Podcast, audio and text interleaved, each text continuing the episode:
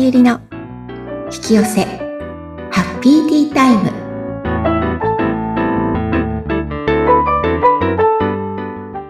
こんにちは自己実現コーチの深田さゆりです今日もハッピーなティータイムを過ごしましょはい。さゆりさんよろしくお願いいたします。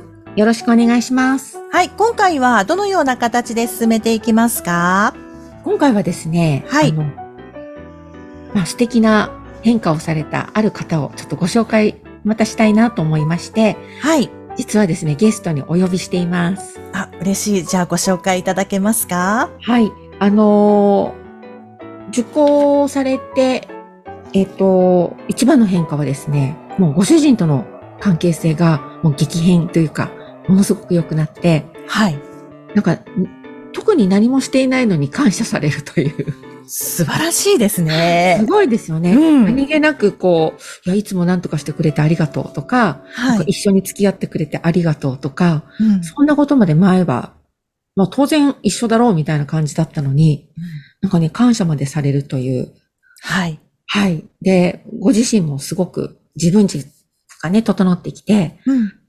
シンクロがめっちゃ増えたのと、はい。あとはあの、直感力っていうか、もうすごい目覚めてきて、うんあ、なんかこうなると思いました、みたいなのがすごい増えてきたという。はい。はい。リカちゃんを、 愛称ですけれども、はリい。カちゃんをお呼びしたいと思い ます。はい。リカちゃん、こんにちは。こんにちは。よろしくお願いいたします。よろしくお願いいたします。はい。いろいろなね、 変化されたということで、お話、いろいろ聞かせてください。はい。はい、よろしくお願いいたします。はい。では、まず、最初なんですけれども、え、リカちゃんは、さゆりさんとの出会いのきっかけって何かあったんですか出会いのきっかけは、あの、私別なところで別な方から経絡を学んでて、はい。そこのつながりから、うんあの、綾野さん、金田綾乃さんうん。からつながってここに来たんですよね。さゆりさんに おお。 綾野さん、登場率高いですね。高い高い。 なるほど。それで、えっ、と、さゆりさんの講座を受講することになったということなんですね。はい。はい。じゃあ、あのーちょっとお聞きしたいんですけれども、受講前、どんなことに悩んでいたのか、どういう不安があったのか、なんかお話しできる範囲で、ちょっとこう、お話ししていただいてもいいですかね。えっと、とにかく、なんだろう、自分の時間がなかなか持てなくて、はい。で家族のためにこんなに頑張ってるのにうまくいかないとか、あと、不登校の子供がいることに対して、こう、納得してるようで自分が全く納得できてないから、なんだろう、将来の自分へだったり、子供に対する希望とかが想像できなくて、で、なんかこう、話を聞いたりとかしてるうちに、私もこう、さゆりさんの受講生さんみたいにこう変化したいってうん思うくらいに思い詰めてたので、もうあの、家族の関係をこう変えたくてっていうのが大きかったですね。うーん。でさゆりさん、りかちゃんどうでした受講されてきた時っていうのは、こんな感じだったんですかそうですね。なんかね、うん今よりももうちょっと思い詰めたというか、すごい真面うん目。なんですよ、リカちゃんって。うん。で、あの、まあ、もう、今はすごくね、ふだいぶこう、ほどけてきてるので、はい。あの、お気楽なリカちゃんになってるんですけ ど、前は、当初はすごいもう真面目さん、うんやることはきっちりやらなきゃとか、あの、何でも、なんていうのかな、ちゃんとこなさなきゃとか、はい。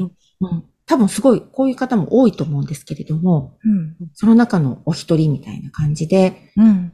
割とこう、頭ではこう分かってるんだけれども、なかなかこう、ちゃんと見てみると自分の気持ちが折り合いがつかなくて、悶々としてるみたいな。そんな感じだったと思います。うん。そうえーじゃあ、リカちゃん結構、このことに関して悩んでたりとか、悶々としたりっていう気持ちが大きかったってことですか自分では見せないようにはしてたけど、心の中ですごい悶々してて、うん。うん、で、悶々しちゃいけないとも思ってました。はい。あ苦しいよね。本当もしちゃいけないし、うんこう笑ってなくちゃとか、とにかく、なんだろう、さ、うんと、優等生っていうことに縛られてたというか、 うん。うんうんそれが正しいというか、うん優等生を、優等生であるべき姿が、こう、母親としても、妻としても、女としても正しいみたいな、っていうのがすごくあって、っていうのは感じました。うんよき、良き妻、良きうん母、みたいなね。そうですね。うん日本人にあるあるですよ。めっちゃ多いですからね。うんうん。ね、そんな中で、あの、さゆりさんの講座を受講されたということなんですけれども、その一番の理由って何でした直感でやるしかないって思ったんですよ。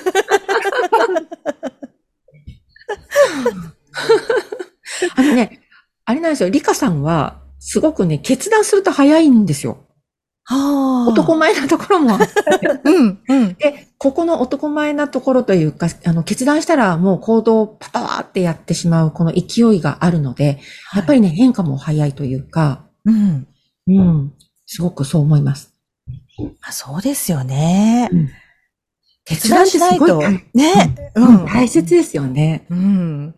うん。え、その辺は、もともと、リカちゃんは、あれですかあの、決断は、スパスパって、今までもされてきた方ですか追い詰められると す、す追うん。い詰められて、これだみたいな。うん。うん。という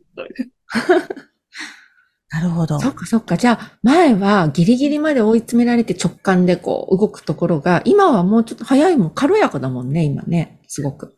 そうですね。前に比べたら、その、追い詰めなくても、自分にちゃんとこう、自問して、うんどうしようかな、こうしたらいいかなっていう返事が返ってくるようになった感じ。うんん。あの、自問自答じゃないけれどもね。うん、うん。え前は自問自、前は自分にこう問い、自問自答した時っていうのは、そこで答えが出てこなかったりすることもあったりしましたそうですね。うん考え込んでっちゃって、どんどんどんどんその考えに深、なんだろう、沼にはまるじゃないんですけれども、ん。どんどんどんどんその考える方ばっかりに行って、本当の自分の気持ちとかっていうところにたどり着けなかったうん。のがあります。うんなので今はじゃあ自問自答すると、自分で何かしらの答えが出てきたり、これからどうしたり、どうしたらいいかなっていうのが、ちょっとわかるようになってきて、スムーズに進んでいくようになったって感じですかね。そうですね。前に比べたらそういうのが増えました。やっぱりこううんうん考え込んでしまう時もありますけど、うん。うんうん、それがすごく減ったので、気持ち的にもすごく軽やかになったし、うん。うん。なんて言えばいいんだろう。そう、あの、考え、考えて思考にはまることが、良くないとは言わないけれども、うんこう、深みにはまっていくだけっていうことに傷がつくようになったうん。のが大きいかなって、その考えにはまることっていうじ、はまってる自分に気がつけるのが増えたのがすごく大きいかな。おーだからなんか、あの、自問自答とか自分で答えを出すっていうよりも、本当に直感っていうか、いわゆる、あの、スピリチュアル的に言うとね、ハイヤーセルフじゃないけれども、うんつながったりとか、いろんなメッセージ的な、あ、これでいいんだ、みたいな、わかるっていう感覚でね、うんあ、これだ、みたいそな、うピーンってくるっていううんのが、多分増えたってことじゃないかなと思うけど、そんな感そうじです。そんな感じです。あの、言葉にできなくてすいません。いやいうん。うんそうなると、まあ、早いですよね。なんかいろいろな事柄がね、進んでいくのもね。うん早 いです。瞬間瞬間でう、んパって考えて、どうしようってなっても、すぐ答えが返ってくるみたいな。お自ー分から、自分の中で。なので、うんパッパッパってこう、行動ができて、その通りにな、その通りうんになってって、なんか、あ最終的にこう、焦ることがあっても、うまくいった、みたいな。へえ。そして、ちゃんとこう、忘れちゃいけないことは思い出させてくれる。うん。ハイアセルフが。 気づくよね。あと、誰かからのメッセージとかね。はい。はさゆりさん悩んじゃう人とか多いですもんね。そうなんですよ。あのね、うん悩むって本当に思考に頼っちゃうと、うん。堂々巡りになるんですよ、はね。い。で、それにはまったら、もうね、そのループにはまったら、うん、その思考の回転を止めない限り、うん。いい考えって、もう全然来ないんです。要は自分の波長が落ちちゃってるので、はもい。う落ちた情報しか、低い情報しか来ないので。うん。だからうん、それをやらないで一回もう抜けて、うん自分の気も気分転換とかして、いい状態になって、緩むと入ってくるんですよね。うん。だから、前、あのー、リカちゃんの場合も、こう、決断早いだけれども、どこかね、ちょっと焦ってるような、なん、おい、感じはあったんですよ。うん。そうどこかでね、なんか、うんどうしよう、どうしよう、みたいなと、なのかちょっとわからないけれども、あ、なんかちょっと焦ってる感じがあるなと思ったけど、今なんか、これでいいんですよね、みたいな感じの、 なんか、そう、抜け感っていうかね、すごいいい意味でね。うんうあうん。ん。うん。うん。うんりましたそうすると、本当のね、自分と一致してるので悩まないんですよね。うん。悩むってことは、本当の自分と頭で考えてる自分が真逆なので悩むんですよ。はい。そう。うんね、いいですよね。なんかね、ね聞いてるとすごいいいなって思います。ね、うん本当に。あの、悩みがないって本当いいですよね。うん。うんえ、そもそも、リカちゃんは受講してどれくらい経つんですか今、一年過ぎたぐらいですかね。ちょうど一年経ったぐらいです。うーん。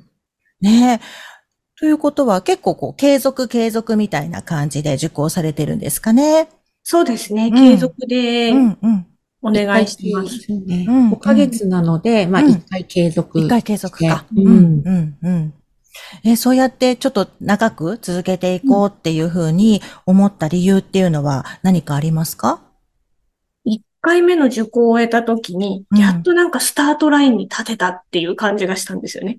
なので、ああ、うん、ここでやめたら、また速攻で迷子になって、うん、こうすまた、また、またすぐに沼にはまってっちゃうなっていうのがう思っん。たので、やっと半年で、さゆりさんに地上付近まで引き上げてもらったのも、ここでやめたらまた逆戻りだから、もう、もっと先に行きたい。私もっとちゃんと幸せになるっていうふうに決めて、うん継続しました。ほ決ーめるってすごいですよね。あの、決めると、本当に結果伴ってくるので、うん。うん。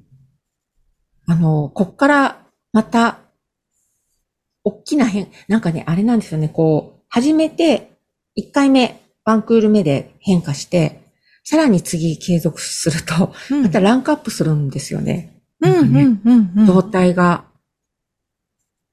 その、まあ、大体うんこんなもんかなって思っちゃう人が多い中、リカちゃんの場合は、あ、もう、結構ね、こう、知的好奇心のすごい高い方なので、うん。もっともっと自分が学んでこうなりたい、ああなりたいっていうことに、本当に心に従ってやってるので、その後の変化もね、結構すごいんですよ。 あの、あ、そこまですごい変化するんだとかって思いながら、やっぱ時代の流れとかね、この、炙り出しの、この、なんて上昇気流に乗ってるなって本当思います。ねえ。ん。すごいですよね。うん。なんかこう、トントン拍子に来てる感じがします。ね、うん。もう苦しいこといっぱいあったよね。したそう苦しいことはすっごいあったんですけど、でもさゆりさんがいてくれるから、うん。苦しいは苦しかったんですけど、はい。生みの苦しみと一緒で忘れちゃうんですよ。苦しいあー確かに確かに。産んだ後忘れるよね。うん。本当に、あ、あの時の痛みどうだったっけかなって思い出しても思い出せないんですよ。苦しかったのは覚えてるんですけど。うん。うん。あ、そういうのあったよねって感じだったもんね、今もね。そう。あれ、ねえ。私、そういう炙り出しないって言ったら、あったでしょって言われて。 あったあったって。ね、過去世の出来事だよね、本当に。そのぐらい違いますね。意識としては。うんいやー、すごいですね。でも、ここまでの苦しいっていうことは、うん。もう本当に、なんていうのかな、その次、その、その分だけ良くなれるっていうサインなんですよ。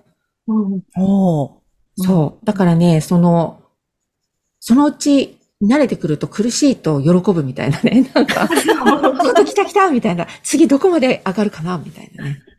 そう。あちょっとしたことに逆に自分が敏感になるようになりました。相手のこうんう、言動とかに対しても、結局は自分の、えっ、と、鏡、相手は自分の鏡だから、うん。うん、な、あ、こう思ってること、相手が思ってることは、実は私の中にあるから、こうやって相手が表現してくれてるんだなっていうのが、やっとこう、腑に落ちてきた、一年経って。うんん。ううん。ん。なので、あ、私の中にもこれがあるんだ、わーい、みたいな。そう相手が出した、出してくれてありがとう、みたいな。相手は怒ってんのに、うん。そう私の中の炙り出しだ、と思って、それもなんか受け入れられるようになった自分が軽くなったおかげなんだな、っていうのを実感します。前のね、優等生が本当手放せてきて、こういうのがあっちゃいけないんだっていうのがなくなったので、なんかネガティブな部分があっても、OK を出せてるっていうかね。あ、私こういうもの握ってたんだ。じゃあポイすりゃいいじゃん。みたいなね。そう。それが、こう、頭で理解してたんじゃなくて、体感で、こう、ちゃんとそれを返せるようになったのが、うん。一年でお一番大きいかなっていう、うん。ね、こう、あと、ん。日常の常識は非常識っていうのにもだんだん気づけるようになったのが、 素晴らしい。すごくないです かこの気づき。うん。本当でも日常の常識は非常識なのでね、本当に。うん。どうそれをね、見るかっていう目が、だからだいぶ養われてきて、 うんね。ここ最近がぐっとこう、なんかこうの、急成長した感じがあります。うん気持ちの中で、なんか、枝が伸びるじゃないけど、こう、うん成長するのがギューンって、タケノコがこうギュッとこう伸びる感じで、あれ、なんか前だったら絶対気づかなかったのに、何でもないことで気がついたぞっていう。それすごいよね。そうあの、要は結局気づかないでいると、ひどい出来事とか嫌な出来事として現象化が始まっちゃうんですよ。うん今のリカちゃんのはその現象化がされる前の状態で気づけるようになったってことなので、うん。もう変なことが起きなくなってきちゃうっていうかね、起きなくなってきちゃうってのもあれだけど、うん。すごい気づきが早く、早くなってくると、うん楽しいよね。おお、ここで気づけたみたいなね。うん。おーっていう。すごい楽しそう。チャゲさん、これおかしくないですかっていうのを聞けるようになった先に、あの、困る前に。ああなんかこれって、これってこの考え方っておかしいんうん。ですよねっていうのを、さゆりさんに何か起きる前にうん。聞けてう、んそうだよっていう返事をもらって、おーっていう。ねえ。そう。やっぱりね、結構変化されてる方って、その、まあ、LINE のね、こう、やりとり無料でずっと何でも質問 OK にしてるので、うん。質問とかね、お多いんですよね、すごくね。はい。うん。で、リカちゃんもよく、あの、すごい良かったこともたくさん報告してくれるし、うん。ここは、え、これって私はこう考えてるんですけど、これでいいのかなみたいな、とか、うん。これって何がおかしいんでしょうかとか、っていうのも前ね、よく。うんうん。うん。で前はね、なんかね、理解しなきゃいけないと思って頑張ってたんですよ。やっぱり、頑張り屋さんだから。うん。で、その力が抜けた途端、なんか自然にこうね、理解ができるように進んでったって感じが、私は見てて、ちょっと思っていて、うん。そっから急成長したなって、また、2段階目の成長みたいな。うんうんうんうんうん。そんな感じはありますね。無理しなくなった。できる範囲で、うん。できてもできなくても丸っていうのが自分に対してもできるようになった。おーふとね、子供、お子さんとかね、ご主人に対しても、もうこれは自分に出してできる、できるってことは相手にもできるってことなので、うん。だからね、関係性がね、変わったんだと思うんですよね。うん。ねえ、なんかたくさんの変化があるということなんですけれども、あの、ほら、いろんな講座がね、世の中にたくさんありますけれども、こう、さゆりさんの講座を受けたっていうのは、うんなんかこう、その直感っていうお話もあったんですけど、やっぱりこう、今までそういう別の講座って受けたことあるんですかは、ないです。うん、うん、うん。ないけ子ど。育てのやつって受け受けてなかったんだっけあ、子育ては、か、講座は受けたら、あ、子育て講座を受けました。 うん、うん、うん。子育て心理学は受けたんですけど、こう自分を整えるっていう意味では、うん、うんあ、、そうだね。うん、受けたことはなかったので、うん。うんうんうんえー、じゃあ受けてよかったなーっていう感じですか、今。受けてよかったなって本当思います よ。受けてなかったらどうなってただろうと。ねえ、なんかうね、んご家族との関係性とかもいろいろ変わられたとかね、本当にいろいろな変化を聞いてきましたけれども、なんかどうしまし結ょう構うん。一個具体的になんか、ねこんな何かのがあって、うん。ご紹介していいものがあったら、なんかあります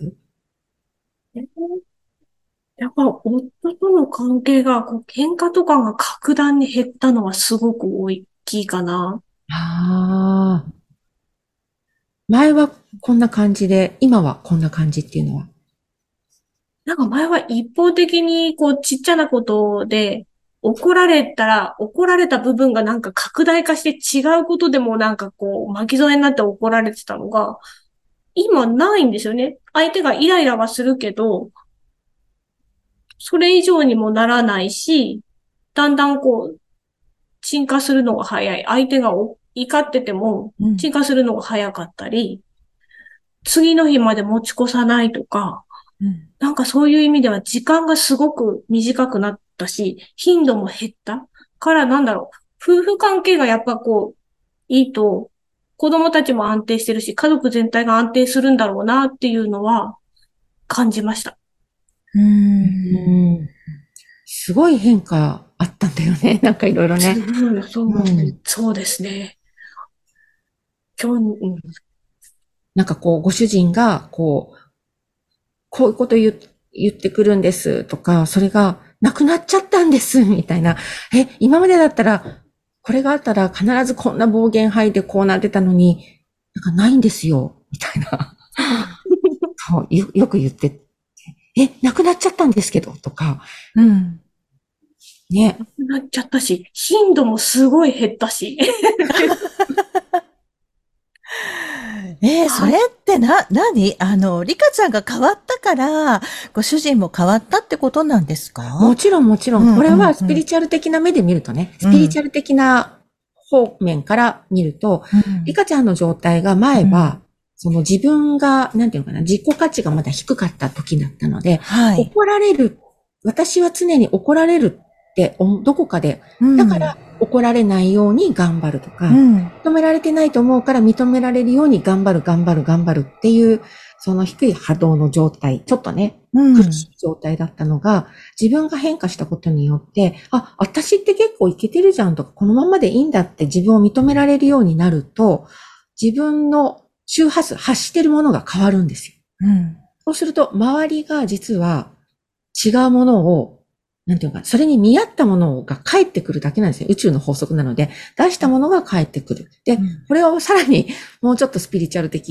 に突っ込んで言うと、パラレルシフトしたっていう言い方をするんですけれども、うん、前のバージョンのリカちゃんっていうのが、例えば 500Hz ぐらいの周波数を出して存在していると、500Hz のご主人、500Hz のお子さん、500Hz のお友達っていうバージョンの世界なんですよ。うん。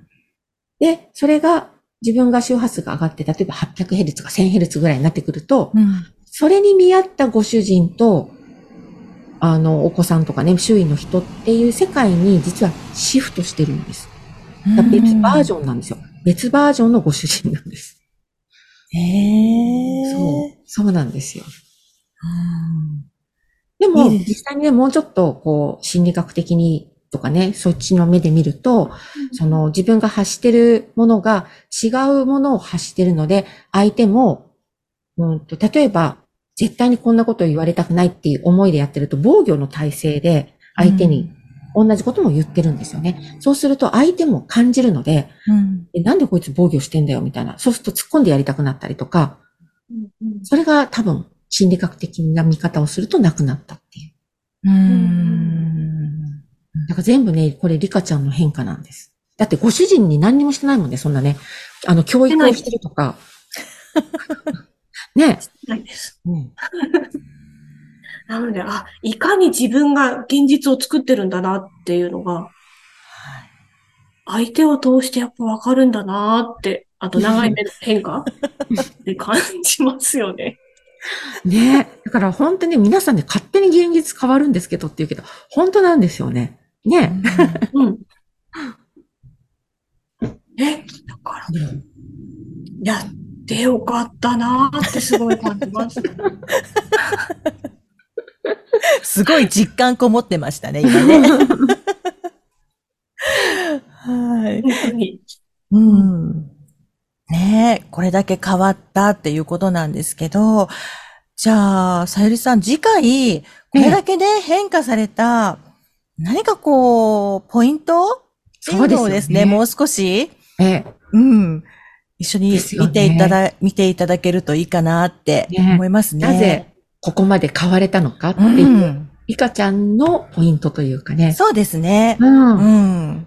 これはまた皆さんのね、参考になると思うので、はい。はい。ぜひ、じゃポあイ次ン回トをもた、くさん。はい。 引き続きご出演いただいてお話を聞いていきたいと思います。はい。はい。番組を聞いてご感想やご質問などがありましたら、番組説明欄にさゆりさんの LINE 公式アカウントの URL を記載しておりますので、そちらからお問い合わせをお願いいたします。そしてさゆりさんからお知らせをお願いいたします。はい。えー、まあ以前もね、ちょっとお話ししていたんですけれども、今回のリカちゃんも受講された自己実現のスピリチュアル講座という講座を、の募集が今日7日からはい。 12日までの間行いますので、えーぜひね、LINE の方にお申し込みいただければ、そこから募集、あるいは詳細のご案内をいたします。ので、ぜひ LINE にご登録ください。はい。リカちゃん、さゆりさん、ありがとうございました。はい、ありがとうございました。